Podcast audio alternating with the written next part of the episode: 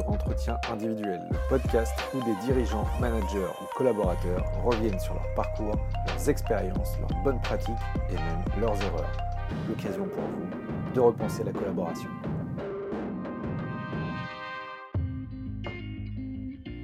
Et aujourd'hui, c'est l'entretien individuel de Vincent Puren, directeur du Madi Studio chez Madines, qui est le média de référence pour tout ce qui touche aux startups et à l'innovation.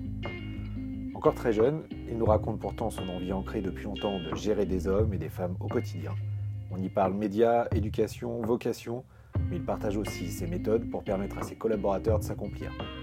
Vous y trouverez sans doute de quoi vous inspirer. Je vous laisse donc avec Vincent et vous souhaite une excellente écoute. Bonjour Vincent, merci de nous accueillir chez Madines. Est-ce que je peux te demander de te présenter? Bien sûr. Donc Vincent, 28 ans, euh, je suis passé par une école de communication, ensuite une école de commerce, ce qui m'a amené ensuite à entreprendre. J'ai créé une agence en sortant d'école qui s'appelait LS Agency, qui était une agence digitale euh, spécialisée euh, surtout sur le social media. Suite à quoi, j'ai rejoint un think tank qui s'appelle le Hub Institute, où j'étais en charge des contenus et de la recherche. Euh, et maintenant, ça fait trois ans que j'ai rejoint Madines pour justement aider à la structuration de ce média, notamment la création d'un studio euh, que je gère aujourd'hui, puisqu'en fait, Madines, en, deux mots, je devance, je devance ta question que j'imagine euh, devait arriver. Madines, en fait, c'est un média qui a été créé il y a cinq ans, média dédié aux startups, aux startups françaises, lu essentiellement par des entrepreneurs, mais aussi par des grands groupes, des institutions et des médias. très vite, on s'est posé la question de savoir comment est-ce qu'on allait faire faire vivre ce média. On voulait absolument pas faire de on voulait offrir une vraie autonomie euh, à notre rédaction. Euh, et on a créé euh, trois activités, dont une que je pilote. Un premier qui est un job board, une plateforme de recrutement pour les entrepreneurs. On s'est très vite questionné là-dessus en se disant qu'est-ce qu'on peut leur apporter? Financement, compliqué. On est un média, il y a conflit d'intérêts. Deuxième chose, recrutement. Là, ça a tout de suite fait sens. Donc, on a créé Azerty Jobs, qui est aujourd'hui une des plateformes les plus utilisées par les entrepreneurs pour recruter des profils. La deuxième chose, c'est une agence événementielle parce que notre métier, c'est raconter des histoires. Et l'idée, c'est de trouver un maximum de canaux pour le faire, y compris en physique. Donc l'événementiel faisait sens. Euh, et la dernière, c'est le studio, euh, qui nous permet aujourd'hui d'enrichir notre média avec des contenus euh, créatifs, vidéo, infographie, data vise, puis aussi et surtout mettre ce savoir-faire au service, des marques, fameux brand content, qui est aujourd'hui au cœur de ces activités. Alors tu t'en doutes, aujourd'hui je vais plutôt te parler de la partie management et collaborateurs, mais la partie recrutement va m'intéresser notamment sur des choses de, de marque employeur. quand on lance un média ou quand on arrive dans un nouveau média, on sait aujourd'hui, la crise des médias, ça peut être un petit peu compliqué. Comment on fait? Est-ce que ça fait encore rêver du monde? Est-ce qu'on recrute facilement? Est-ce qu'on euh, réfléchit à avoir des gens qui ont des missions peut-être différentes des médias traditionnels? Ça a été quoi votre approche? C'est, je le prendrais comme des questions différentes. Je pense qu'aujourd'hui, les médias font partie de, de, ces marques assez sexy. L'industrie du luxe, l'industrie des médias, l'industrie sportive. Ça, c'est des industries qui, qui, sont assez attractives. Mhm. Et d'ailleurs, on voit des ponts entre ces différentes industries parce que nous-mêmes, on reçoit des candidats qui viennent de ces industries que j'ai pu citer et des gens de nos industries qui vont dans les industries que j'ai pu citer. Donc, ça reste extrêmement sexy. Euh, on le voit, hein, les, les, les, jeunes qui sortent d'école, parmi les marques les plus euh, attractives, il y a les marques tech, Google, il y a L'Oréal pour les cosmétiques, mais il y a aussi beaucoup de marques médias, TF1 euh, notamment, et surtout les pure players. Aujourd'hui, euh, Madines fait partie de ces pure players. Je peux vous dire qu'on reçoit beaucoup, beaucoup de candidatures, malgré le fait qu'on soit une jeune structure. Euh, ça, c'est. Vous êtes combien aujourd'hui chez Madines Aujourd'hui, Madines, c'est une grosse vingtaine de personnes, c'est entre 20 et 30 personnes. Euh, alors que je vous parle. C'est une très belle réussite. Et alors que je vous parle, on est, je, vous dis une bonne vingtaine, et je pense que d'ici la fin de l'année, ce sera plutôt une petite trentaine. Donc ça va très très vite. Mais aussi parce qu'on a choisi de s'intéresser à une communauté très particulière, les entrepreneurs. Ça, c'est notre vision des médias. Comme, tu peux le savoir, aujourd'hui, l'industrie des médias ne se porte pas forcément très bien.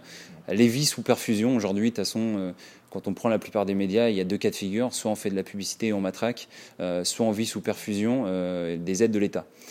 nous, en fait, on a décidé de faire ni l'un ni l'autre, et je pense que c'est ce qui paye aujourd'hui, mais c'est aussi parce qu'on a fait le choix de s'adresser à une communauté qui est, qui est, qui assez restreinte, qui est celle des entrepreneurs, versus des médias plus généralistes qu'on pour un vrai problème de, de volatilité.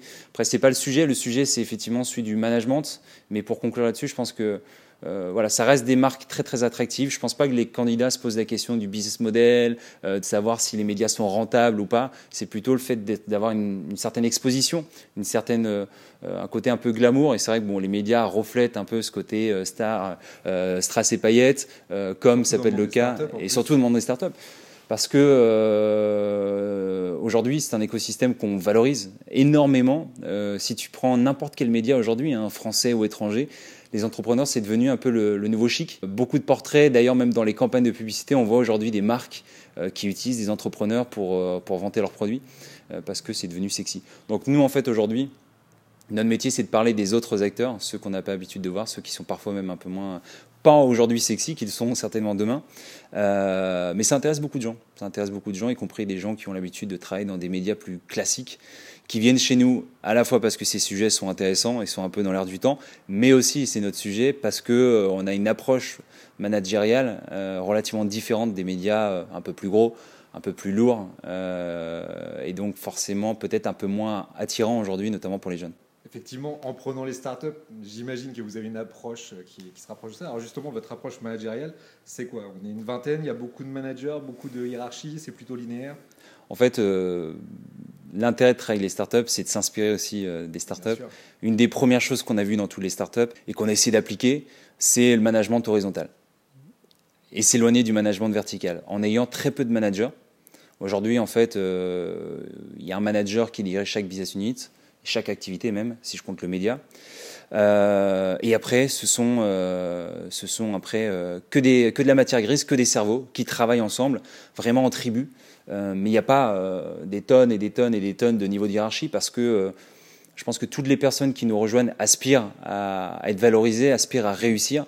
Et si on commence à créer énormément de, ponts hiérarchiques, forcément, à un moment donné, ça, crée une espèce de, baisse de motivation. Puis surtout, l'âge moyen chez nous, il est très jeune. L'âge moyen chez nous, il est de 26 ans. Le plus jeune doit avoir 21, 22 ans.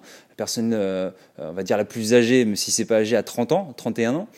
Donc en fait, comment est-ce qu'on fait pour travailler avec des gens qui ont la vingtaine? On ne peut pas instaurer un système euh, pyramidal, ça ne fonctionne pas. Donc il y a, cette approche-là. Après, il y a un autre point qui est extrêmement important qu'on a pu identifier chez des startups comme Netflix notamment, c'est la confiance, mais pas que la confiance dans les chantiers, la confiance dans euh, la partie plus administrative, sur les vacances. On ne va pas être derrière les gens en leur disant attention euh, sur 18 feuilles pour remplir des demandes de congés 18 feuilles pour euh, remplir des demandes de congés ou euh, euh, derrière leur dos en leur disant c'est pas la bonne période. Exactement. Évidemment il y a des règles à respecter. Enfin on est dans un pays où il y a des lois notamment en termes de réglementation sur sur les congés. Mais il y a une vraie autonomie là-dessus et on se rend compte que chacun fonctionne de façon relativement différente. Certains vont vouloir prendre trois semaines de vacances d'autres sera plutôt des longs week-ends Là-dessus, on a, on a absolument aucun souci et ça rejoint aussi la méthode de travail qui est elle aussi dans la confiance, euh, puisque euh, n'y a absolument pas de briefing au fil des, jours pour dire aux collaborateurs voilà ce que vous à faire, où est-ce que vous en êtes. Euh, c'est plutôt voilà tes missions, n'hésite pas, euh, viens me parler si tu as besoin, je viendrai vers toi à certains moments euh, pour échanger, mais tu es en totale autonomie. Moi, je ne te jugerai pas sur les heures que tu passes au bureau, je ne te jugerai pas du tout sur ta façon de faire, tu, tu adaptes ta méthodologie. Par contre, je te jugerai sur le résultat. Si vous, vous, cherchez plutôt la prise d'initiative, j'imagine que, que, cette autonomie, c'est quelque chose auquel vous, faisiez, vous faites attention euh, au moment du recrutement, c'est important. En fait, il y a, on va dire, trois piliers. Il y a l'autonomie, et ça se sent tout de suite. Hein, la personne, la façon dont elle est proactive, la façon dont elle échange avec nous. Euh, la deuxième, c'est le côté un peu hybride. Euh, quelqu'un qui arrive avec une casquette d'expert en me disant euh, voilà, ça c'est mon métier, je fais ça, je ne fais que ça. Euh, non, ce ne sera pas possible. Je préfère avoir quelqu'un qui a une casquette euh, un peu plus généraliste, qui soit peut-être peut ouais touche à tout et qui soit peut-être euh, un peu plus junior, mais qui ait une vraie volonté de, de, de voilà de s'impliquer, de d'aller sur un projet, pourquoi pas événementiel, puis sur un projet de communication. En fait, c'est quelque chose dont on a besoin. On est très peu nombreux et aujourd'hui, en fait, clairement, sans, sans ça, on ne pourrait pas avancer. Et le troisième, c'est certainement le point le plus important, c'est vraiment la la philosophie de vie de cette personne. Euh, on cherche des gens qui nous ressemblent. Comme, comme je le disais, on est très jeune, on est très attaché aussi à notre équilibre de vie. Euh, même si on est tous très ambitieux, euh, on a tous envie de réussir, on est très attaché vraiment au fait d'avoir une vie à côté. Faut que la personne qui vient travailler chez nous, évidemment, cravache et aime bosser, mais il faut qu'elle ait aussi des passions à côté. Il faut qu'elle ait, euh, qu'elle ait un vrai regard humble. Ça, c'est quelque chose d'important. On est dans un écosystème exposé. Euh, on est dans un média, donc encore plus exposé. Il euh, faut, pas que, faut pas que ça monte à la tête. Et ça, ça se sent aussi très vite. Donc, on essaye d'avoir des. et ici, vous, vous pourrez regarder, il n'y a que des profils. des profils humbles et puis des profils qui se, se voient sur la durée. une de nos plus ressentis, c'est le, c'est le, le, le, fait que certains collaborateurs potentiellement pourraient nous quitter. Ça s'est jamais fait encore. Donc on vit sur une, une planète de bisounours. Ça sera obligé de venir. ça arrivera un jour. Ça arrivera un jour, c'est sûr. Mais en fait, quand on questionne les, euh, les personnes qui nous rejoignent, on leur demande de faire une espèce de roadmap sur les années à venir. Bien sûr, pas avec des étapes précises, mais comment est-ce que tu t'imagines? On, on, leur demande tout de suite, c'est quoi votre, euh, votre vision chez nous? Comment est-ce que vous projetez?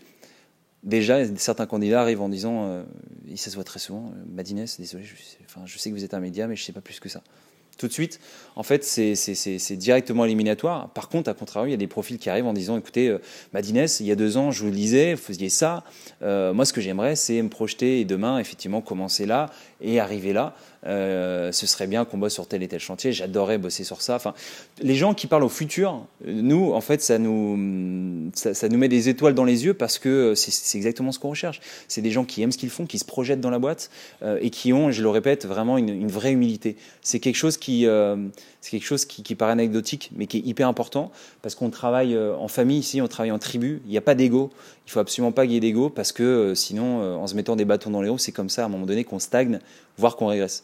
Donc voilà, donc c'est, ça fait partie des piliers. C'est une histoire d'homme avant tout. Travailler chez Madines. Miser sur ce que tu es que ce que tu sais. Exactement. Et en fait, tu, tu, sais, ça, ça, rejoint un petit peu le, la logique de financement de start-up. Mmh. Beaucoup d'investisseurs te diront euh, j'ai injecté de l'argent dans cette boîte, pas parce que le concept est extraordinaire, peut-être, mais surtout parce que la personne derrière, j'y crois. On a vu des tas de startups comme ça où euh, il y a eu des énormes pivots qui ont été faits, mais parce que les investisseurs à la base croyaient en cette personne en disant mais toi tu es, es, es, brillant, tu es humble, euh, peut-être que cette boîte ne marchera pas, mais au moins on initie quelque chose ensemble et euh, on verra ce que ça donne. personne plutôt que sur la société, sur les idées. Exactement. Donc chez nous c'est exactement ça. Euh, on va préférer privilégier quelqu'un qui a peut-être pas un background euh, aussi solide qu'un autre compétiteur sur le poste. Par contre, cette personne, on sent qu'il y a une vraie volonté de rentrer dans cette famille, euh, parce que je parle vraiment de famille pour Madines, et, euh, et qui va construire, qui va se construire. C'est un marathon, comme on dit, c'est pas un sprint, et donc euh, l'idée pour nous, c'est aussi d'aider les gens à progresser, et non pas quelqu'un arrive en disant c'est bon, je suis le meilleur, effectivement, grande compétence, mais qui va stagner parce qu'il aura déjà tous les acquis. Et, euh, et ça, vraiment, c'est. Plutôt voir Madines comme un point de départ et comme pas le, pas le point d'arrivée. Alors justement, mm. Euh, ça m'intéresse ça. Une fois que tu as des gens que tu as détectés comme intéressés, comment se passe chez vous l'onboarding, les gens qui arrivent? Est-ce que vraiment ça correspond à ce à quoi ils s'attendaient? Comment se passent quelquefois les changements d'objectifs? On sait que dans les startups, et vous fonctionnez comme une startup, c'est souvent quand même qu'on change d'objectif, qu'on vous avez rajouté un studio, vous avez rajouté toutes ces choses-là. Comment le vivent les gens? Comment vous, vous le transmettez? Déjà, ça commence par une intégration euh, évidente euh, où on passe du temps avec pas mal de collaborateurs, euh, mais pas forcément des collaborateurs avec lesquels on va travailler. On a un système de, de, déjeuner par tirage au sort, par exemple, qui permet en fait, notamment pour les nouveaux, de passer du temps avec des gens d'autres euh, activités chez nous. Ouais. Exactement. Parce qu'on se rend compte que faire des réunions en soi, ça reste dans un cadre formel. Il faut que les gens parlent euh, de façon détendue aussi pour vraiment appréhender, euh, appréhender un petit peu la chose et se parler en, en, toute détente. Après, la première chose qui revient, c'est je m'attendais à, à, quelque chose d'agité, de, de, mouvementé, mais pas à ce point-là. Ça bouge, ça pulse. Euh, pourtant, quand on regarde les horaires que font les collaborateurs, euh, là, par exemple, on tourne, il est, euh, il est même pas 19h. Et en fait, on est un vendredi, on est un vendredi précisément, et les collaborateurs, là, sont tous partis. En fait, ça bosse, ça bosse, ça bosse, mais en fait, il y a une concentration, c'est surtout ça qui étonne, une concentration et une productivité qui est vraiment, vraiment assez impressionnante, et visiblement que quasiment aucun collaborateur ici n'ont vécu avant dans leur précédente expérience. Donc ça, c'est un truc qui marque et, euh, c'est le, principal point euh, sur lequel on bosse beaucoup, c'est euh, la structuration de la personne dans sa façon de travailler parce qu'elle se rend compte que chaque minute est précieuse. Donc dans la gestion des emails, la gestion des relations, la gestion de Slack, la gestion des rendez-vous, en fait, ça demande un vrai travail de productivité qui fait que bah, la personne, elle arrive le matin à part, euh, elle a une journée dingue, mais à côté de ça, elle a une vie sociale. Donc, euh, donc après, au niveau de la roadmap, je trouve que euh, là-dessus, il n'y a pas de mauvaise surprise. C'est-à-dire qu'on annonce effectivement une roadmap aux personnes qui nous rejoignent. Généralement, ça se passe, pour l'instant, après 5 ans d'existence, ça se fait relativement comme on l'a, on l'a présenté. Généralement, ça va plus vite aussi. mais il n'y a pas vraiment de, comme on pourrait parler dans le jargon startup, de pivot ou de choses qui finalement se, se passent pas. Le, côté, le côté assez, assez réjouissant pour les collaborateurs, c'est que généralement on leur promet des choses, généralement ça se passe mieux que prévu. et tant que ça peut aller dans ce sens-là, tant mieux, parce que l'idée c'est quand même de, de, coller le plus possible à, à la promesse qu'on fait à l'embauche. C'est mieux pour, que, Donc je retiens une, vraie entraide, une vraie formation même aux outils, parce que la notification, la gestion des mails, c'est quelque chose qui s'apprend. Mm. Et puis aussi des vrais objectifs qui sont à tenir et qui, permettent aussi de jauger au fur et à mesure. Euh, pour parler un petit peu plus de toi, mm. donc euh, tu es devenu manager, tu l'as pas toujours été. De toute façon, personne n'est manager. Alors, qu'est-ce qui a changé pour toi? Est-ce que justement, toi aussi, il y a des choses que tu as découvert et auxquelles le, métier euh, tu n'imaginais pas le métier de manager comme ça, ou la gestion de l'humain, c'est encore autre chose? Je, pense que déjà, chaque expérience est unique. Donc, euh, il n'y a pas d'expérience type. Comme tout le monde, moi, j'ai commencé, j'étais euh, voilà, la casquette euh, expert, c'est-à-dire que je me spécialisais vraiment sur un métier. je travaillais je dépendais d'une personne et puis je faisais mon boulot, j'appliquais, on va dire. Euh, donc en fait, je travaillais pour moi-même, j'avais des comptes à rendre qu'à moi, on va dire, dans l'exécution et après mon manager. J'étais un productif avant d'être un leader J'étais un, un producteur avant d'être un leader, exactement. C'est, je pense que c'est les bons mots. Euh, mais en fait, la vraie différence, c'est quand on se gère soi-même et qu'on doit commencer à gérer les autres. Mmh. Euh, début des ennuis souvent. ouais, mais en fait, on, se rend compte. début du changement et d'une vision différente de son Exactement. Et là, je me rends compte et je le dis, je pense que manager, c'est pas quelque chose qui est fait pour tout le monde.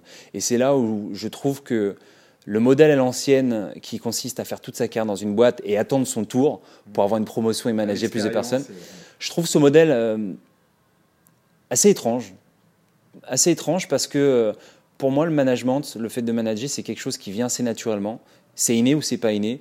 Euh, on, le voit aujourd'hui chez Madines, euh, il commence à y avoir des profils euh, qui commencent à, sans avoir dans leur intitulé précisément big boss ou manager, mais qui commencent à prendre un petit peu du leadership sur les autres, et, mais ça se fait instinctivement. Et on n'a pas demandé, pas demandé en interne qui veut prendre le leadership sur les projets, ça se fait tout seul moi, je l'ai senti en fait, je l'ai senti venir assez naturellement. Euh, là où d'autres managers, d'autres amis qu'il faut avoir qui commencent à manager euh, avaient des retours d'expérience assez négatifs, ces points-là, je les voyais comme des points positifs. Comme par exemple se placer en second. Quand on est manager, en fait, en bonne partie, c'est pas aux, gens de se plier euh, dans l'ensemble au manager, c'est au manager de se plier à son équipe. Se plier, euh, le, mot, le mot peut faire peur. Quand je veux dire se plier, c'est essayer de comprendre, d'écouter, de cerner et de s'adapter. Le manager, c'est un caméléon.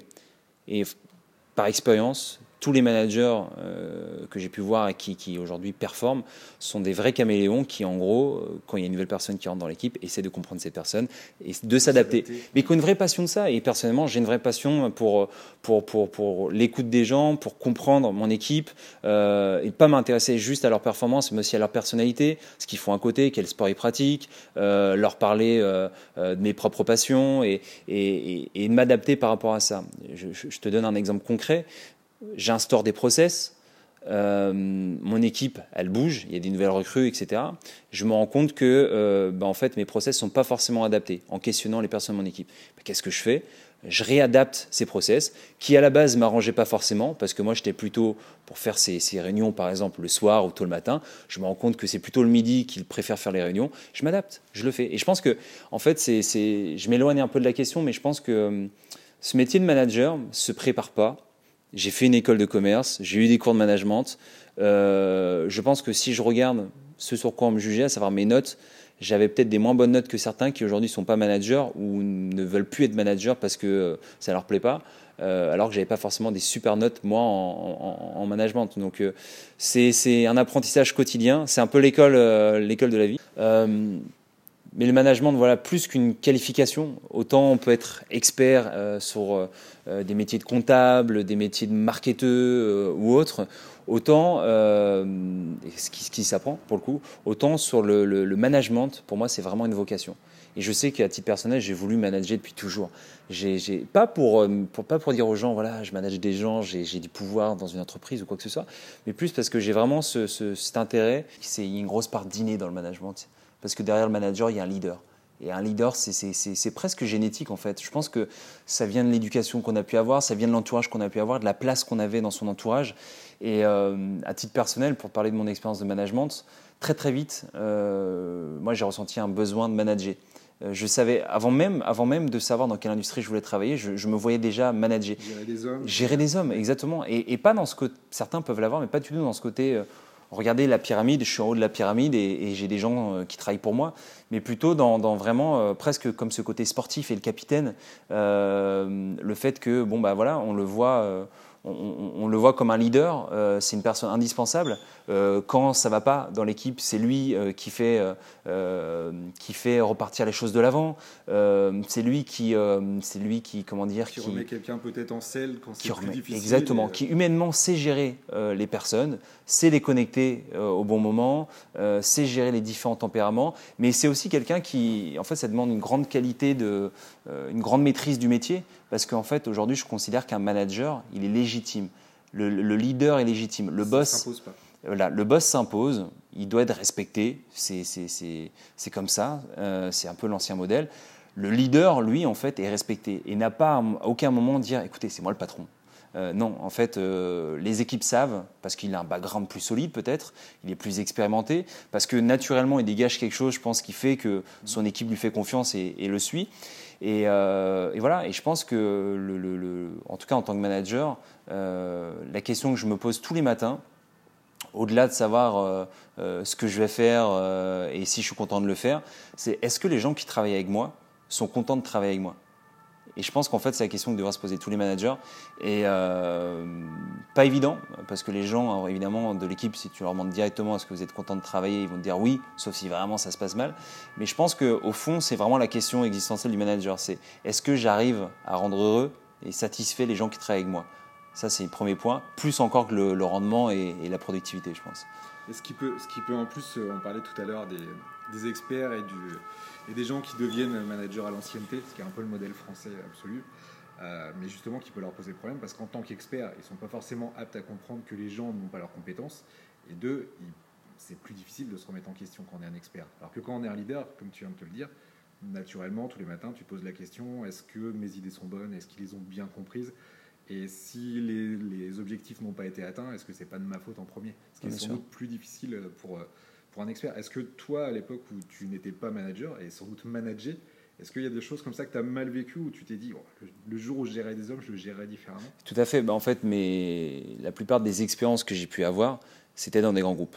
Euh, pour pas les citer. Moi, j'ai une chance, c'est que j'ai globalement quand même eu des très bons managers qui, m'ont inspiré. Je pense que s'ils voient la vidéo, ils se reconnaîtront. Mais, euh, mais j'ai pu voir, même si j'ai eu des très bons managers, j'ai pu voir à côté ce qui se passait, notamment dans d'autres divisions, et avec un système très pyramidal et des personnes qui n'étaient pas toujours compétentes, à mon sens.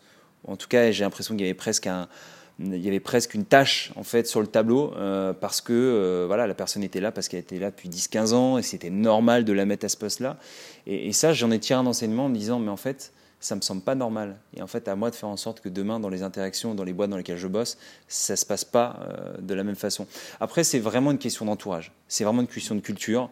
Quand on est dans une entreprise où euh, on est formaté de cette façon-là, où ça se passe dans tous les cas euh, sur un système pyramidal et un système, on va dire, de récompense d'ancienneté, bah, en fait, ça semble normal et ça semble incompréhensible de fonctionner autrement.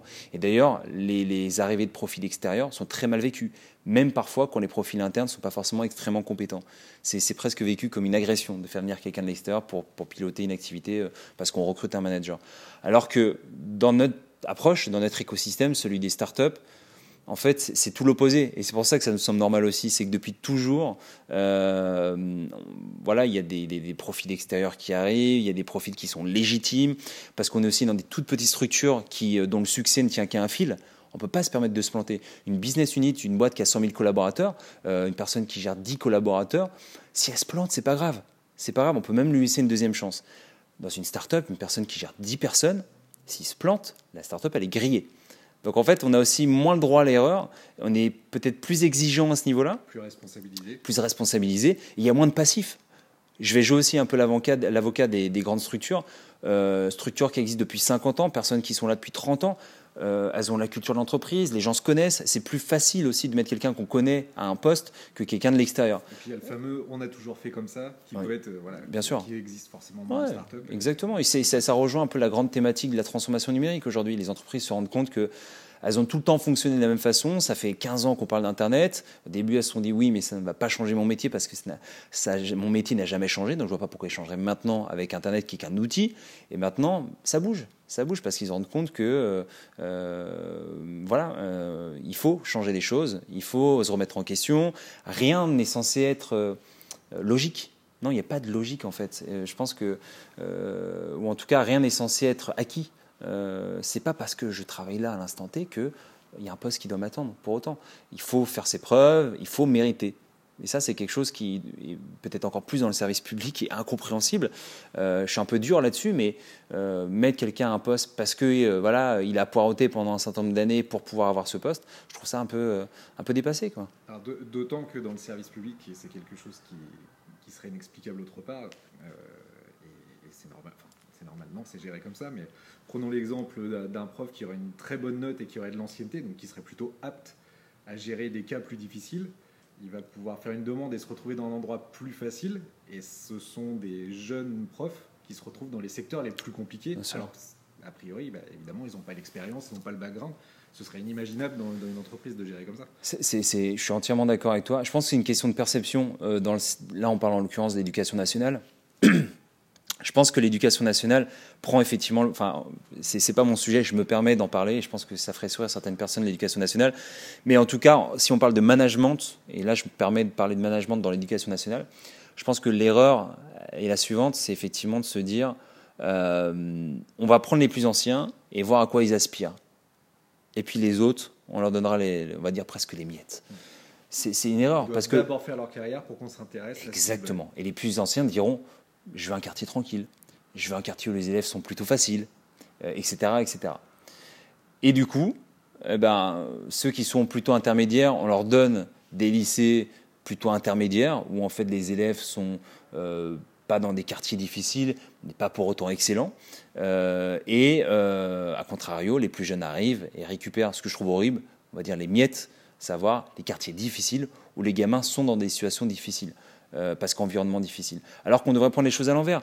Prenons ce qui nécessite le plus de background et de seniorité, donc les profils les plus expérimentés, et mettons- mettons-les dans euh, l'endroit qui nécessite le plus euh, de solidité, on va dire.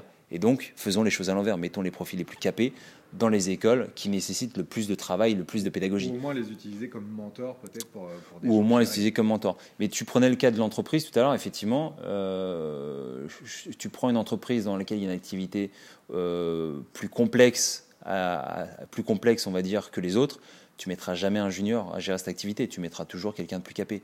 Euh, bah là, c'est exactement la même chose. Je, je- je- je me permets cette critique managériale. Après, encore une fois, il y a des tas de problématiques pour connaître sûr, pour connaître un peu l'éducation nationale, pour d'ailleurs leur avoir donné la parole sur certaines de nos conférences. Je sais que c'est plus compliqué, je sais qu'il y a un certain nombre de personnes qui veulent changer les choses, mais ça se fait pas simplement. C'est très facile pour une boîte qui a 5 ans d'ex- d'existence de dire changeons. Alors qu'une boîte qui est une institution, qui est indispensable par ailleurs euh, aujourd'hui euh, euh, dans, dans- dans- dans- dans notre système, c'est beaucoup plus délicat de changer les choses. Euh, ça prend du temps.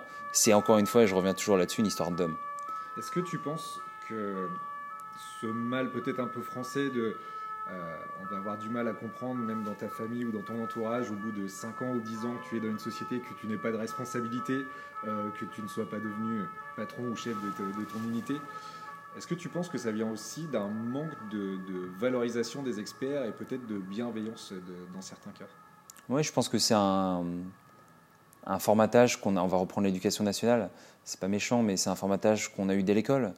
Euh, L'école, euh, on a toujours valorisé euh, les cursus scolaires qui formaient au métier, on va dire, au métier lié au management, lié à la bureaucratie. Donc c'était bien, le reste c'était nul. Puis après, quand on fait des études supérieures, effectivement, on nous dit qu'il faut manager. Si on ne manage pas, bah, c'est en soi un échec. Donc je pense que c'est une espèce de déformation scolaire. Mais ce qui est assez rassurant, c'est de voir qu'aujourd'hui, euh, on voit passer un certain nombre de papiers, un certain nombre de choses. Je pense que c'est la, la, culture startup qui veut ça, euh, qui, montre qu'on valorise de plus en plus des métiers de l'artisanat au détriment de métiers de bureaucrates. Pourquoi? Pour une raison très simple, c'est que j'ai l'impression que ça y est, on touche enfin à, à, la cause existentielle, qui est celle du bonheur. Au lieu de juger quelqu'un sur sa posture dans l'entreprise, on juge quelqu'un sur sa, son bonheur au global. Je lisais un papier assez intéressant qui, faisait des portraits, notamment d'un artisan boucher, qui est un ancien... Euh, ancien publicitaire qui disait mais en fait aujourd'hui je suis beaucoup plus reconnu, valorisé, euh, je me sens en tout cas beaucoup plus reconnu auprès de mes, mes proches euh, parce que je suis épanoui. Hier j'avais une situation certes sur le papier peut-être plus réjouissante et qui me permettait en soirée de briller un peu plus en disant que je suis publicitaire, directeur, euh, directeur de clientèle, etc. Mais en fait aujourd'hui je suis plus épanoui. Et, euh, inconsciemment en fait le fait d'être plus épanoui, bah, les gens ont plus envie de venir vers moi, les gens ont plus envie de me parler, plus envie de me congratuler. Euh, et en fait tout ça pour dire qu'aujourd'hui on revient un petit peu sur une valeur essentielle qui est celle du bonheur. Et, et donc on n'hésite pas à mettre en avant des métiers d'artisans disant bon bah voilà cette personne a réussi, cette personne est heureuse, euh, bien plus qu'un bureaucrate. Euh, je, je, je, vais tabasser un peu, mais euh, je considère que la défense aujourd'hui pour moi c'est c'est l'usine 2.0. Qui était l'image du succès il y a pourtant quelques années. Exactement. À travailler à la défense, alors qu'aujourd'hui on est plutôt dans l'image inverse. Exactement. Et je vous invite vraiment, enfin j'invite les gens qui nous écoutent à venir le 1er février à, à la Madi Keynote qu'on organise au 104, qui va notamment parler du, du de l'agora et du futur du travail, on va expliquer en fait euh, notre vision qui est l'éclatement de tous ces lieux de travail euh, et, la fin de la centralisation. Euh, pour moi, aujourd'hui, la défense, c'est, comme je disais, c'est l'usine, l'usine moderne et les cols blancs de la défense sont les, les cols bleus d'hier, même si aujourd'hui les cols bleus existent encore. Mais pour moi, voilà, je, je, je, peux pas, je préfère, je trouve plus valorisant d'être artisan boucher et d'être heureux euh, parce qu'on aime travailler les bons produits, parce qu'on a une vraie vie de famille, parce qu'on on aime ce qu'on fait, qu'être derrière un ordinateur, derrière un bureau, avoir effectivement un bac plus 5, avoir un très beau salaire, mais déprimer de son travail parce qu'on le trouve redondant et parce que finalement euh, on n'aime pas ce qu'on fait. Et je pense qu'en fait ça c'est quelque chose d'essentiel. Et je reviens sur ce que je disais tout à l'heure, le métier du manager c'est de rendre les gens heureux et épanouis.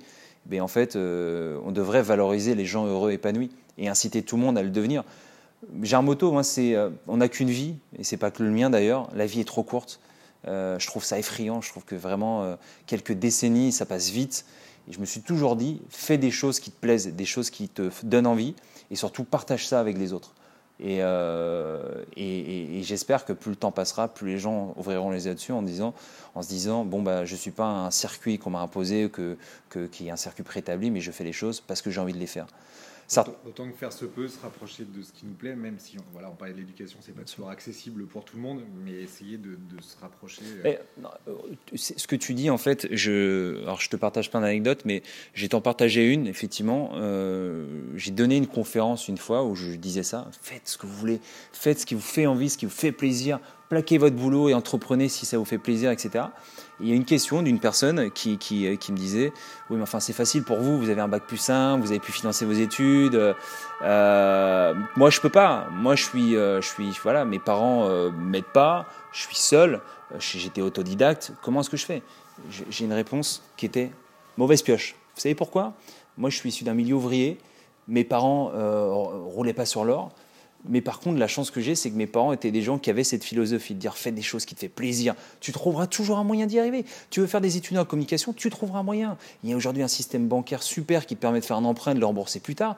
Euh, il y a communication plus important qu'il y a quelques années. Exactement, exactement. Ouvre-toi, va sur Paris. J'avais zéro réseau, va sur Paris, rencontre des gens. Enfin, en, en gros, le, le message que j'ai, c'est tout le monde peut réussir.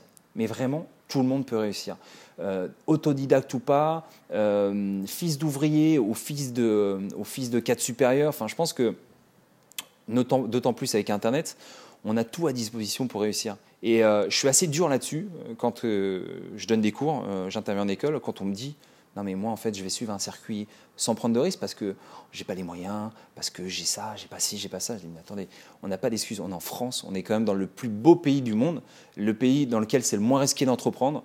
Euh, le pays dans lequel c'est moins risqué tout court euh, d'entreprendre et de prendre des risques et de, de, bouger, franchement, il faut, euh, il faut passer à la table supérieure. Mais on est sur un vieux continent, ça va arriver. On est sur la, déjà le fait d'être sur la culture de l'écrit, très peu sur la culture de oral, moins se mettre en avant, moins avoir confiance en soi. Je pense que ça joue beaucoup aussi derrière sur, sur la suite. Euh, oui, puis dans une culture où peut-être quelquefois vendre n'est pas toujours bien vu, être un vendeur, être un, commercial. J'imagine que tu connais Gary Vaynerchuk. Ouais. Bon, voilà, on est, on est typiquement dans quelqu'un qui toujours très intéressant de, de, le voir euh, dire bon bah écoute euh, démarre essaye au moins fais-le à côté euh, fais des choses le week-end vends sur eBay tu arriveras toujours à acheter des choses en vide grenier et petit à petit tu t'extrairas oui ça va pas être facile pendant quelques années mais, mais voilà il y a toujours des, moyens de, faire et aujourd'hui on a plus de moyens qu'il y a 10 ou 15 ans déjà de créer des boîtes complètement. Complètement. grâce à internet. Exactement. Et je pense voilà je reviens là-dessus on n'a qu'une vie et il faut faire les choses pour soi je ne dis pas qu'il faut être égoïste, au contraire, mais il faut faire les choses pour soi. Et il y aura toujours des gens, il y aura toujours des gens pour dire ne fais pas ça, ne le fais pas. Euh, mais en fait, en soi, euh, déjà, sélectionnez bien vos amis, regardez bien autour de vous. Le nombre de personnes qui entreprennent qui me disent, mais en fait, j'ai perdu mes amis. Bah, en fait, non, c'est juste que ce n'était pas tes amis. Et je pense qu'aujourd'hui, voilà, tu, le disais, euh, c'est plus facile que jamais d'entreprendre. Les outils sont là. je pense qu'on est dans un pays stable, on est dans un pays qui nous offre des belles opportunités. Donc, Peut-être un changement d'état d'esprit. Un changement. J'aimerais qu'il y ait un changement d'état d'esprit. Ça, c'est un de mes un de mes objectifs principaux quand je recrute des gens. Alors certains, ça les fait rire parce que effectivement, ils sont, enfin, ils n'arrivent pas, comme ils disent, j'arrive pas à te suivre. Mais au moins, au moins, je, leur insuffle des choses très positives sur euh, prenez des initiatives, euh, faites voilà, faites des choses pour vous, changez radicalement votre vie pour euh, pour, pour, juste pour être fier de ce que vous faites, euh, en espérant que ça soit chez nous, euh, chez Madines, que vous le faites. Mais, mais voilà, le nombre de personnes qui, qui, sont, qui, qui, qui arrivaient ici, qui, qui, qui, se disaient que lundi, vendredi, c'est le boulot, le week-end, c'est repos, à qui je disais, mais attends, on va voir, on va voir ensemble, on va réaménager ton plan du temps. Tu as une passion qui est le basket, on va tout faire pour que tu puisses trouver des créneaux dans la semaine et faire du basket. Moi, je suis persuadé que si je te rends ce service-là et je t'aide à refaire ta passion, tu seras encore plus productif, tu seras plus heureux. Et ça, ça me fait plaisir. Et, euh, ça fait plaisir aussi à l'entreprise parce que derrière, tu seras forcément euh, beaucoup plus efficace. Donc, euh, c'est l'humain, en fait. C'est vraiment l'humain. Et si tu prends n'importe quel manager, n'importe quel entrepreneur qui manage des tas d'équipes, ceux qui réussissent sur la durée ont vraiment ce côté qui peut sembler bisounours, mais qui est vrai, qui a une vraie, passion pour les hommes, une vraie passion pour les autres, euh, de partager justement son enthousiasme, sa joie, de, sa joie de, vivre. Les entrepreneurs, ils ont une vraie joie de vivre en fait. Euh, et après le reste, la technicité du management, euh, la maîtrise des outils, ça vient, ça vient. je pense qu'il faut se prendre des murs aussi, il faut avoir les reins solides. Mais, mais le fait d'être enthousiaste et de se dire j'aime ce que je fais, on peut prendre des murs et reprendre des murs, ça passe très bien. On a la tête solide. Est-ce que justement, toi qui vois beaucoup de startups et beaucoup d'entreprises en, général, tu, as vu des exemples de management qui t'ont marqué ou est-ce que tu as vu une évolution ces dernières années sur, sur ces points-là? Non, ce que je vois, c'est euh, l'absence de management. Ça, c'est un truc qui m'a marqué quand, euh, quand j'ai commencé à, m'intéresser aux startups, quand j'ai commencé à travailler, quand j'ai vu passer au fil des années les startups. C'est souvent des jeunes entrepreneurs, c'est souvent des personnes qui sont bonnes dans leur métier, pas de background de management, une fois sur deux, pas fait pour être manager, mais très souvent on la jugeote de se dire je vais recruter quelqu'un qui lui va manager la boîte, euh, ou dans l'autre cas de figure, apprennent à manager. Mais je suis impressionné en fait de, de, voir que contrairement à l'image qu'on donne des startups aujourd'hui, euh, qui, qui, qui, est pour la plupart du temps fausse, c'est-à-dire qu'une startup, c'est pas une entreprise avec quelqu'un qui a une idée, qui la met sur le papier, qui recrute 40 personnes, qui manage parfaitement, qui lève des fonds et qui revend. Non, le nombre de startups non entrepreneurs que je vois qui sont mais cassés la figure, euh, qui se sont rendus compte que c'était beaucoup plus dur que prévu et qui justement n'avaient pas de modèle de management. Ça, c'est le point commun de beaucoup d'entrepreneurs euh, euh, que je peux respecter aujourd'hui, c'est qu'à la base, tu, vas les voir en disant alors parlez-nous de votre modèle de management. Ils vont te dire déjà, j'ai rien théorisé parce que euh, j'ai pas de modèle management et deuxièmement euh, en fait j'ai trop la tête dans le guidon. En fait je me rends compte que je, je, je, je néglige ça. Je fabrique le parachute en exactement. ça arrive souvent dans un, dans un second temps en fait. Quand l'entreprise commence un peu à décoller là on commence à recruter des profils pour euh, pour encadrer pour pour manager. On commence à s'entourer de cabinets pour pouvoir euh, pour pouvoir être conseillé. Ou alors on le fait en autodidacte, en, apprenant soi-même, mais en fait c'est très rare, je connais très très peu d'entrepreneurs, ou alors ces entrepreneurs chevronnés qui ont déjà des expériences passées, je connais très peu d'entrepreneurs qui, ont su manager ou qui sont posés la question du management à un moment donné. Généralement, en fait, ça se passe pas comme ça, c'est-à-dire que c'est pas je lance mon produit puis je me dis tiens je commence à avoir des personnes, je vais manager et m'intéresser au management. C'est plutôt je travaille, puis je travaille avec une personne, puis je travaille avec deux personnes, on travaille ensemble, on est la tête dans le guidon et au bout d'un certain nombre d'années ou de mois selon l'évolution, Là, se commence à se poser des questions, soit parce qu'il y a eu une mauvaise expérience, ou soit parce que quelqu'un nous fait la réflexion de dire, mais là, il faut manager maintenant. Il faut vraiment prendre la casquette du manager, processiser, structurer. Euh, mais euh, mais les startups sont assez artisanales là-dessus. Euh, mais quand les, quand, les, équipes grossissent, parce qu'un problème qu'on voit souvent dans les startups, c'est on démarre avec les 5-6 historiques qui comprennent bien la vision de la boîte, qui comprennent bien tout ce qui se passe. Mm. Et puis petit à petit, on augmente, on passe à 10, on passe à 15, on passe à 20. Évidemment, on ne peut plus parler à tout le monde tous les jours. Euh, tu parlais de peut-être rajouter euh, plus d'humains et moins de solutions euh, pour, pour, se parler. Exactement. Et c'est souvent là qu'il y a une crise de, de croissance. Est-ce que vous faites attention, vous, à ça? Est-ce que c'est quelque chose que tu vois souvent? Alors, tu as, tu as, tout dit, c'est-à-dire que je ne citerai pas d'exemple, mais il y a deux, trois startups, très très belles startups, qui ont disparu les mois passés, ou certaines qui ont réussi à rebondir aujourd'hui et elles ont quasiment tout un point commun. C'est le fait d'avoir une, croissance trop rapide, d'avoir mis trop d'outils et d'avoir négligé l'humain et donc d'avoir totalement oublié l'humain. Euh, chez, nous, en fait, l'humain est vraiment super important, euh, reste super important. L'avantage d'être un média, c'est qu'on propose tout le temps d'utiliser des outils. Euh, on y va vraiment compte-goutte, mais dans le management, je le disais, vraiment beaucoup de temps avec les équipes, au-delà du management, beaucoup d'escape game, beaucoup de beaucoup d'afterwork, euh, beaucoup de sortir. Euh, de... Qui, se fait naturellement ou que vous mettez en place? Alors, ça se fait naturellement. On a En fait, ça sert à rien de forcer les choses. Je pense que c'est là où tu veux en venir, c'est que c'est pas spécialement processisé. on se dit juste qu'on va en faire un certain nombre dans l'année. Et en fait, parfois, certains sont très proches, mais c'est juste, ça nous fait plaisir de le faire à ce moment-là, on le fait. C'est en fait, je reviens toujours sur ce mot, l'humain l'humain, ça se processise pas, ça se mécanise pas entre guillemets. Euh, ça se fait vraiment, euh, ça se fait vraiment voilà sur l'affectif, sur sur l'émotionnel, donc euh, et sur le contexte. Donc là-dessus, en fait, nous on reste très très artisanal. Les outils nous proposent d'industrialiser nos process. On est très méfiant là-dessus. quand je regarde en fait le management sur les trois dernières années, au final, ça n'a pas en termes d'outils, en termes de process, ça n'a pas tant que ça évolué. Euh, c'est plutôt justement l'évolution personnelle et presque la capacité à appréhender les gens qui a évolué. On, est presque, on a presque un background de sociologue aujourd'hui euh, ou de psychologue en plus, puisqu'on s'est rendu compte que euh, c'était super important. En fait, c'est utiliser l'outil éventuellement pour ce qu'il va te donner comme information, mais pour après aller en discuter avec l'humain. L'outil, c'est pour gagner du temps et gagner du temps et gagner de l'argent, comme on dit. Euh, mais sur tout ce qui est secondaire. C'est-à-dire que quand on échange sur euh, des briefs, sur des clients, sur des choses capitales pour l'entreprise, on se voit en physique. Quand il s'agit après de partager chacun, euh, entre guillemets, ses retours, quand il s'agit de, compléter ou quand il s'agit juste d'échanger des messages anecdotiques, là on passe par le virtuel. Mais sinon, euh, on concentre tout en physique, en fait. C'est très important. Euh, et surtout, je le disais, pour moi, le management de l'entreprise, il y a la partie visible de l'iceberg qui est le management de projet, management de personnes, de ressources humaines, comme on dit, même si le mot est horrible.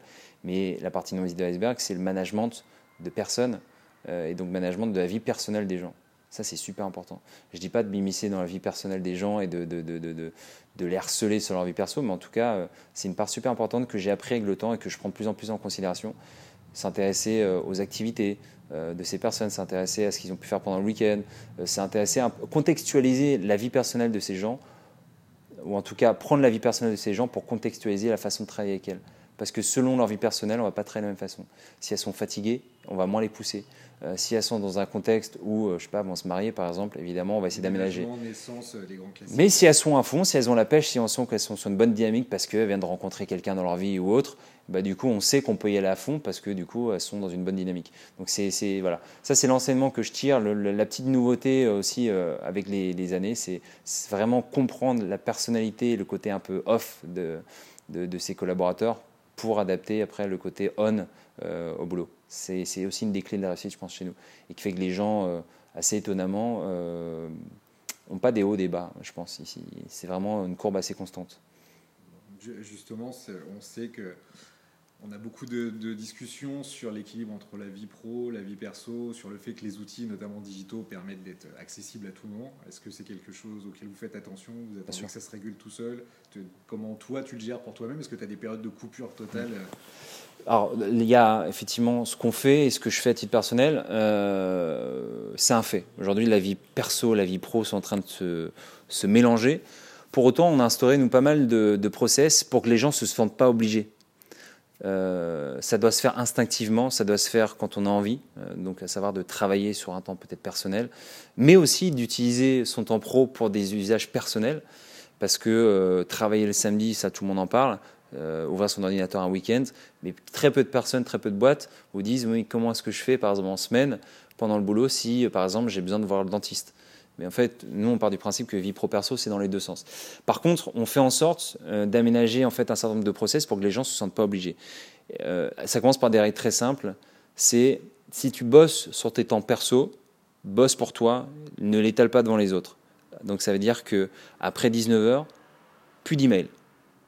Parce que les autres vont culpabiliser sinon. Si tu envoies un email à 22h, les autres collaborateurs vont se dire ah, il a bossé jusqu'à 22h, moi je me sens obligé de le faire. Pareil le matin, pas d'email avant 8h. Ça, c'est une première chose. Euh, la, deuxième chose, c'est euh, la reconnaissance aussi euh, du, travail sur le temps perso.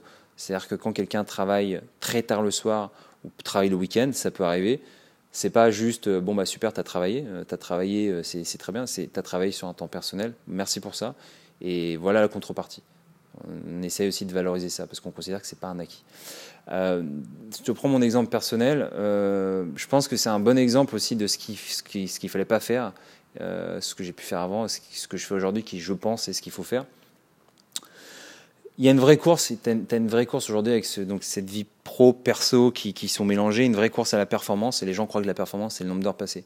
Euh, pendant très longtemps, euh, je suis jeune, ça fait, ça fait 5-6 ans, 6 ans, 6 euh, ans que, que, j'ai fini mes études. Les premières années, je prenais des vacances, mais finalement, pendant mes vacances, j'ouvrais mon ordinateur tous les jours. J'étais tout le temps accessible par téléphone, donc je me rends compte que finalement, je déconnectais jamais vraiment. Je revenais au boulot ben, j'avais toujours un pied dans l'entreprise, donc c'était pas une vraie déconnexion. Et parfois, ben, en gros, au bout d'une semaine ou deux, euh, je me disais bon ben, c'est quand les vacances?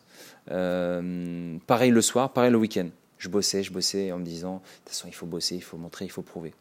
Aujourd'hui, je fais tout l'opposé. Je pars en vacances, je déconnecte. J'utilise pas du tout mon ordinateur. Euh, en tout cas, je, coupe ma messagerie. Je, mon ordinateur, c'est peut-être pour regarder des films ou pour me faire plaisir, pour me divertir, mais je n'utilise pas à des buts professionnels. Le seul truc que je fais, c'est que euh, je pars du principe que tout ce qui est urgent est lié à des personnes proches de moi, euh, professionnellement parlant bien sûr. Euh, ces personnes ont mon numéro, donc du coup, elles m'appellent directement s'il y a une urgence. Sinon, ça attend. Ce qui demande un gros travail de préparation d'amont en disant voilà l'anticipation de tous les cas de figure qui veulent se produire, voilà qui va gérer quoi. Ça demande aussi de faire confiance, ça demande de déléguer, mais je le fais. Et je reviens, j'ai coupé, je suis plus créatif. Et, euh, ça, c'est quelque chose que je m'impose et que j'impose même aux gens de mon équipe maintenant. Euh, je le vois, il y a encore un an et demi, les gens de mon équipe, bah, moi je bossais pendant mes vacances. Eux, instinctivement, et c'est voilà, tout à leur honneur, se disaient comme le manager le fait, moi aussi je le fais. Et on arrivait dans une situation où en fait on déconnectait jamais véritablement. Et à certains moments de l'année où il commençait à, voilà, on commençait à tomber une période hivernale, il fait un peu plus froid, on est un peu plus fatigué, bah, du coup, les gens étaient un peu plus tendus. Donc aujourd'hui, le fait de vraiment couper, effectivement, ces deux semaines, on, se dit, oh, pendant deux semaines, je suis coupé euh, du monde professionnel, c'est catastrophique. Mais on se rend compte que deux semaines dans une année, c'est rien du tout. Je dis deux semaines, mais ça peut être plus. Euh, donc ça, c'est la première chose. Je m'inflige aussi de euh, ne plus envoyer d'emails le week-end, de ne plus envoyer d'emails le soir. Si j'ai du boulot à faire le week-end, c'est que j'ai mal bossé la semaine. Ce que je dis aussi à, à toutes les personnes de chez nous, c'est écoute, très bien, bosse le week-end. Mais en fait, viens pas me voir en me disant que tu as bossé le week-end. regarde, moi je bosse le week-end. Parce que moi, je le vois pas du tout comme tu es un bosseur. Je le vois comme tu n'as pas réussi à faire ton boulot cette semaine. Tu as juste dû récupérer ça sur le week-end. Et en fait, la première fois que tu dis ça à un collaborateur, tout de suite, ça lui crée un électrochoc. Il se dit Ah ouais, en fait, c'est pas que j'ai plus envie de bosser le week-end, c'est que j'ai envie de bosser utile. Et en fait, le fait donc de ne pas imposer de bosser sur les temps morts et le fait de dire bosser sur les temps morts, c'est aussi une preuve d'absence de productivité Bah, tu vois ici aujourd'hui les gens, ils arrivent à 9h le matin, ils partent le soir, ça dépend, euh, ça dépend des jours, mais ils partent à des heures plutôt correctes. Et le week-end, ils font leur petite cambouille s'ils ont des trucs à fignoler, mais on ne parle pas le week-end au boulot. Si on se parle, on se parle de trucs perso. Et, euh, le fait de fonctionner comme ça, la productivité euh, a vraiment, vraiment, vraiment progressé. C'est assez hallucinant. Un travail utile. Un travail utile. Les gens, je pense, bossent moins si tu comptabilises des heures, mais bossent mieux. Et bien mieux. Et ça, c'est vraiment pour le coup la clé. Ça passe, ça passe évidemment le fait de, réduire le temps de travail. Euh, ça passe évidemment par, par contre, une énorme productivité sur le temps de travail. Les gens ici, chez Madines, ont une maîtrise de l'outil mail, euh, du mail parfaite. Ils savent exactement comment fonctionner. Ils savent exactement quand aller checker leur boîte mail. Ils savent quand répondre. Et, tu te rends compte que c'est presque l'art de la gestion de la boîte mail, euh, puisque euh, selon la typologie de mail, ils vont te répondre à une certaine fréquence. Tu as toute, une, charte chez nous pour la gestion des emails. Et en gros, euh, on leur inculque ça. Et c'est le jour et la nuit déjà. franchement, ils doivent gagner au moins deux heures, à deux à trois heures faciles par jour en gérant bien leurs emails. Sur une journée de 8 heures, 7-8 heures, c'est hallucinant. tu, fais ça, plus le système de bien former sur les, réunions. Qu'est-ce qu'une bonne réunion? Comment elle fonctionne? Euh, Quelle réunion est faite debout? Parce qu'on sait que ça va, tout le monde aura envie de la faire rapidement. Euh, quelle est la durée maximum de réunion? Ici, en fait, comme tu peux le constater, euh, très peu de salles de réunion. Donc, ça veut dire que les gens se bousculent pour avoir accès à la salle de réunion. Donc, ça pousse les gens à faire vite. Donc, faire des réunions courtes, faire des réunions utiles et productives, bien gérer ses emails, parfaitement connaître les gens autour de soi, très bien s'entendre avec eux, donc euh, avoir aucun tabou euh, professionnel avec eux. Tout, ce, micmac fait que les gens ici sont des vraies machines et euh, arrivent à 19h, 19h30 le soir et se disent Bon, bah super, j'ai fait ma journée. avec la satisfaction. Avec la, avec la satisfaction. Et, et, ce, et en fait, je pense que quasiment tout le monde ici part le soir, non pas en se disant euh, bon, euh, euh, faut que je parte maintenant, mais en se disant j'ai fait mon job, je suis bien organisé, maintenant je pars. Et du coup, sans doute plus léger, plus libre Exactement. Dans, et dans sa vie personnelle parce qu'on est moins nubilé sur ce qui reste à faire demain. Exactement. Et il n'y a pas de débat, en fait, chez nous, il n'y a pas de. Si tu veux, on ne se questionne pas sur la. En tout cas, j'ai jamais eu à, de débat houleux ou de de problématiques sur la productivité ou sur euh, toutes ces questions que tu peux retrouver dans certaines entreprises de euh, lui bosse tendeur, moi j'ai bossé tendeur ou, ou de d'ego ou quoi que ce soit parce que euh, je pense que cette approche qui est justement de responsabiliser les gens, de les former, de, leur faire des machines la journée et justement de, de leur dire on n'est pas dans cette guerre de l'horaire, ayez une vie perso. Et au contraire, on va vous juger aussi sur votre vie perso. Bah là, du coup, les gens euh, essaient de se réaliser différemment d'entreprise et n'arrivent pas juste en disant T'as vu, moi j'ai bossé sur tel et tel chantier, mais j'ai bossé sur tel chantier cette semaine et tiens, en fait, je t'ai pas dit, mais euh, au basket, euh, là, on a eu un tournoi. et toi, où est-ce que ça en est sur, sur la gym ou sur tes cours de cuisine et, et voilà, mais c'est le fonctionnement d'une famille. C'est-à-dire qu'une famille, le peu de temps que tu peux passer avec ta famille, tu essaies de l'optimiser, tu essaies qu'il soit le plus intéressant et il soit en tout cas le plus profitable possible et le plus plaisant possible. Ben, en fait, euh, ici, c'est la même chose. Essayons que le temps qu'on passe ensemble soit le plus, euh, alors j'ai parlé plus professionnellement parlant, mais le plus productif possible et le plus agréable possible aussi. Et, euh, et ça marche. Et pas besoin d'être mille pour, pour se développer et pour, pour cartonner. C'est ça qui est, qui est intéressant. On est plus sur une logique quali que quanti. Euh, on pourrait recruter plus, je pense, aujourd'hui, mais euh, on préfère vraiment euh, voilà, faire entrer dans notre cercle familial des gens dont on est sûr qui ont, qui ont vraiment cet ADN Madines. Parce que tu prends le modèle Madines aujourd'hui, c'est lié au management. Il y a, on va dire, un virus chez Madines, soit une personne qui, qui finalement est recrutée et ne matche pas avec l'ADN, ça peut faire énormément de dégâts.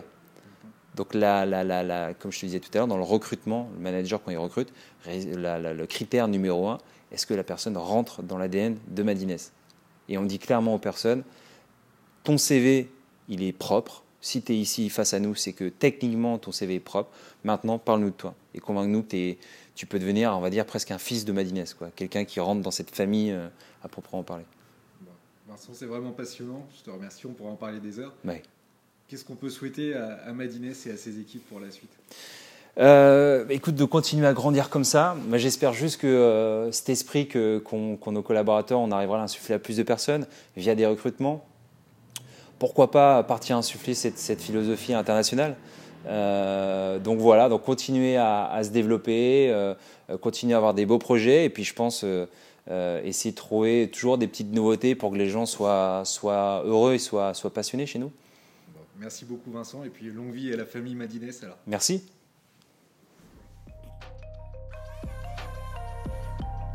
Merci à vous de nous avoir écoutés. Si vous avez apprécié ou si vous avez des remarques, n'hésitez pas à nous laisser un commentaire ou encore mieux un avis sur iTunes et si possible 5 étoiles. C'est ce qui nous aide le plus et nous encourage à continuer. En attendant, prenez soin de vous et à bientôt pour un nouvel entretien individuel.